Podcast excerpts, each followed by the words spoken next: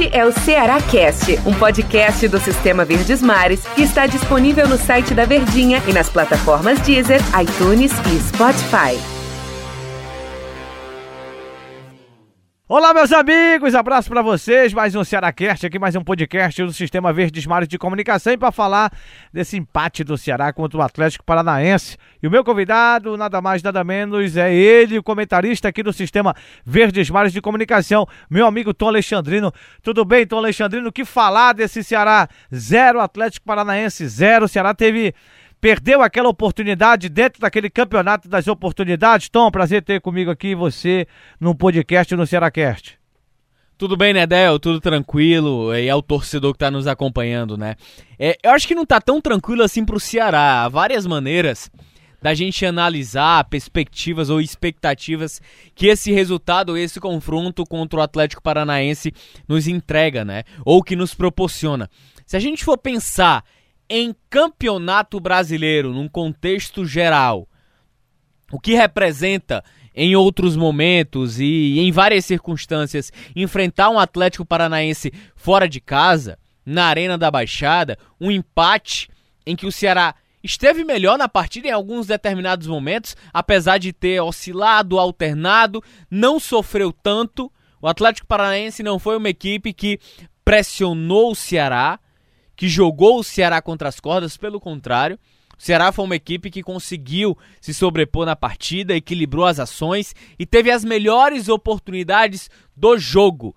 E a gente está falando de um Ceará que não fez um grande jogo, para você ter a diferença. Então, um empate contra o Atlético, dentro de uma sequência, quando você analisa a tabela lá antes do Campeonato Brasileiro terminar, o empate é de bom tamanho.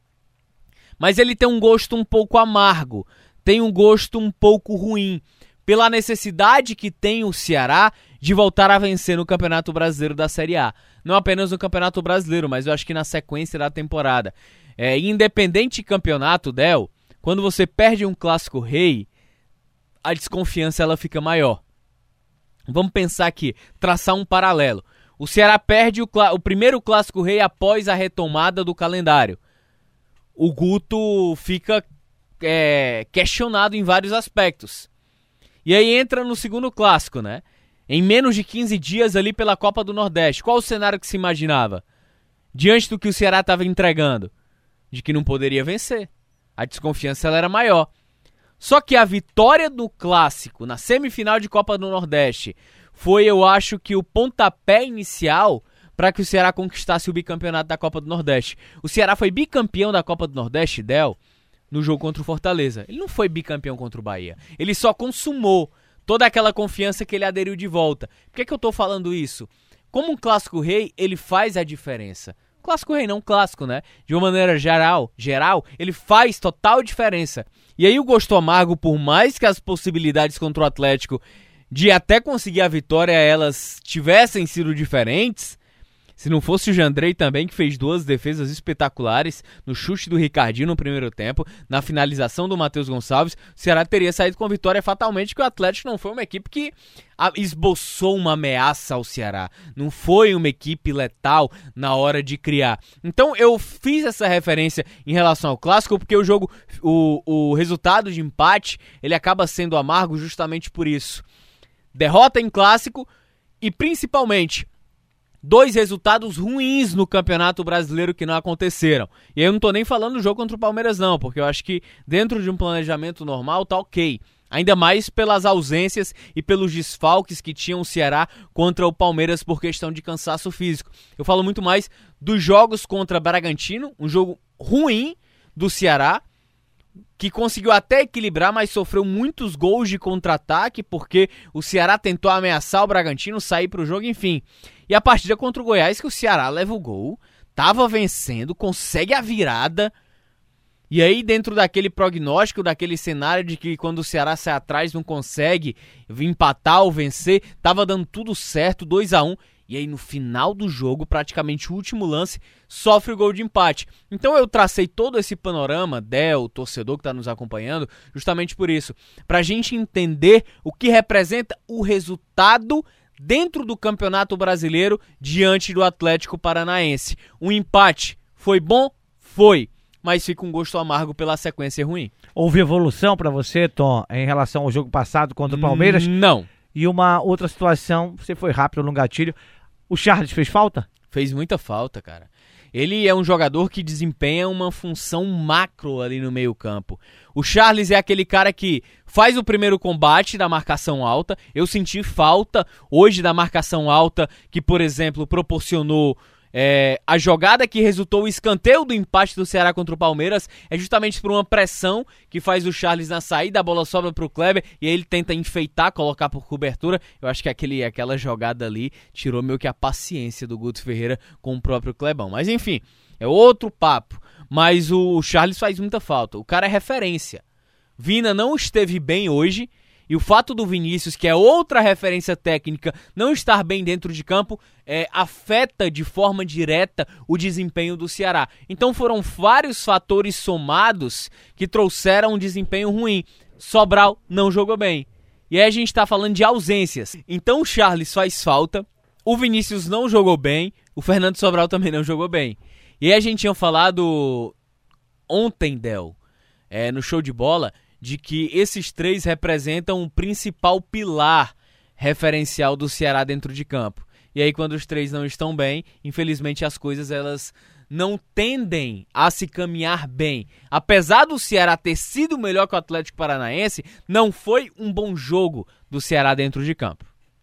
O Guto Ferreira, né, Tom Alexandre, a gente observa ele ali à borda do gramado, naquela situação toda, claro, torcendo para o seu time vencer uma partida, mas o Ceará e você citou aí os jogos, aquela derrota pro Bragantino que foi muito sentida. A vitória contra o Flamengo foi importantíssima, né? Mas aí veio uma sequência de resultados ruins.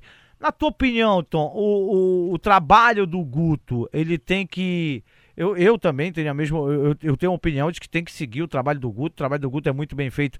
Mas você acha que ele precisa mudar alguma coisa ou mudar a forma dele pensar para que as coisas possam dar certo, voltar a dar certo? Ou você entende que ele tem que continuar do mesmo jeito, só encaixar de novo o time aí para dar certo, Tom? Jo, oh, Jota. é, Del, é, eu acho que um dos maiores adversários do Ceará nesse momento, ele ele não tá na tabela de classificação. Ele tá na sequência da temporada, né? É o cansaço é nítido os desgastes físicos que vem sofrendo o Ceará dentro da temporada. E aí, por mais que seja um discurso um pouco mais difícil e complicado de aceitar por parte do torcedor, ele é real. Ele de fato é verdade.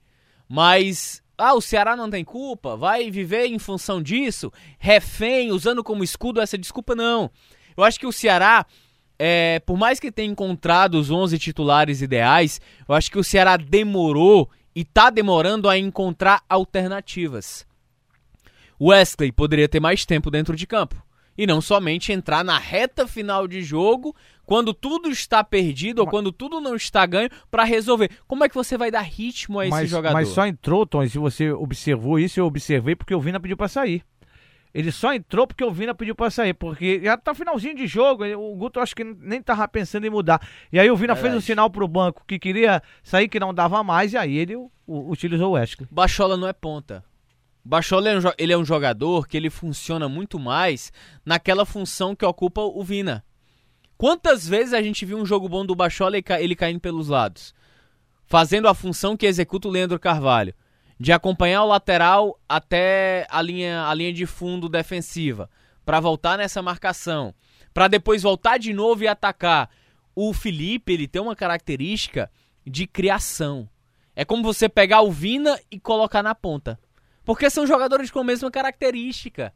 São jogadores que executam a mesma função. Tudo bem que o Bachola é um jogador mais móvel. É, ele tem mais velocidade, ele tem o drible, tem um contra um. O Vinícius já é um jogador um pouco mais técnico, mais cadenciador, mas são jogadores puramente característicos de camisa 10. Então isso atrapalha muito. Então essas alternativas elas são muito complicadas. O Lima. O Lima é um jogador que você não sabe qual é a função dele no Ceará. Se ele é um meia, se ele é um ponta, se o Guto conta com ele, se é uma alternativa ou é apenas uma peça para quando não tiver ninguém substituir. Então o grande problema do Ceará não é nem o fato do desgaste físico, não. Eu vejo que um dos grandes problemas do Ceará é o Guto em meio a essa maratona, em meio a tudo isso, e claro que tudo tem, tem que ter a continuidade de trabalho, foi ele não ter as alternativas hoje. Hoje o Ceará não tem alternativas. Ah, mas tem o Felipe. Não é alternativa. Hoje você, se você vê o Bachola em campo, Vina não joga, Bachola vai substituir. Você tem confiança? Não tem. Wesley contra o Palmeiras, você tem confiança? Não tem. Justamente por isso que a temporada vai acontecendo, vai acontecendo. Claro que é importante você dar é, a dinâmica para a equipe, é importante você ter de forma imediata os seus 11 titulares, saber de qual e salteado que equipe é a, a que vai jogar como titular, ok. Mas você precisa também encontrar alternativas. Menção rosa ao Brock, né? Mais uma vez foi bem. Boa né? partida, verdade, do Brock. Um jogador que tem bom senso de colocação, ganhou todos os duelos pelo alto, ganhou todos os duelos pelo chão também. Eu confesso também e alguns... quase faz um gol de novo, né, Tom? Verdade, verdade. Eu confesso, Del, torcedor, eu não entendo por que, é que o Brock não teve mais oportunidades, né? Por que, que ele foi preterido em relação ao Gabriel Lacerda? Tudo bem, Gabriel Lacerda é bom jogador, um garoto, mostrou seu valor. Mas de repente o Gabriel Lacerda era o terceiro imediato. Aí agora é o Brock, não é mais o Gabriel Lacerda. Então tem algumas coisas que eu não consigo compreender. Eu até tento entender. A questão da volância também, né? Ex exatamente. É, se o Martin é um volante de origem, é um jogador que está dentro do elenco do Ceará, é um jogador que se você leva no banco você tem ele como opção, mas você não usa, você não confia no cara. Então eu percebo muito isso. O Ceará tem um elenco de muitos jogadores, mas que confiança você conta nos dedos. Os 11 titulares, talvez mais uns 3 ou 4 reservas. Valeu, meu amigo Tom Alexandrino. Valeu, galera. Esse foi mais um Cearacast, um podcast do Sistema Verdes Mares de Comunicação. Estaremos juntos aqui novamente em outra oportunidade. Tom, prazer tê-lo aqui comigo. Valeu, Del. Grande abraço, hein, cara. Valeu, galera. Um abraço. Tchau. Este é o Ceará Cast, um podcast do Sistema Verdes Mares que está disponível no site da Verdinha e nas plataformas Deezer, iTunes e Spotify.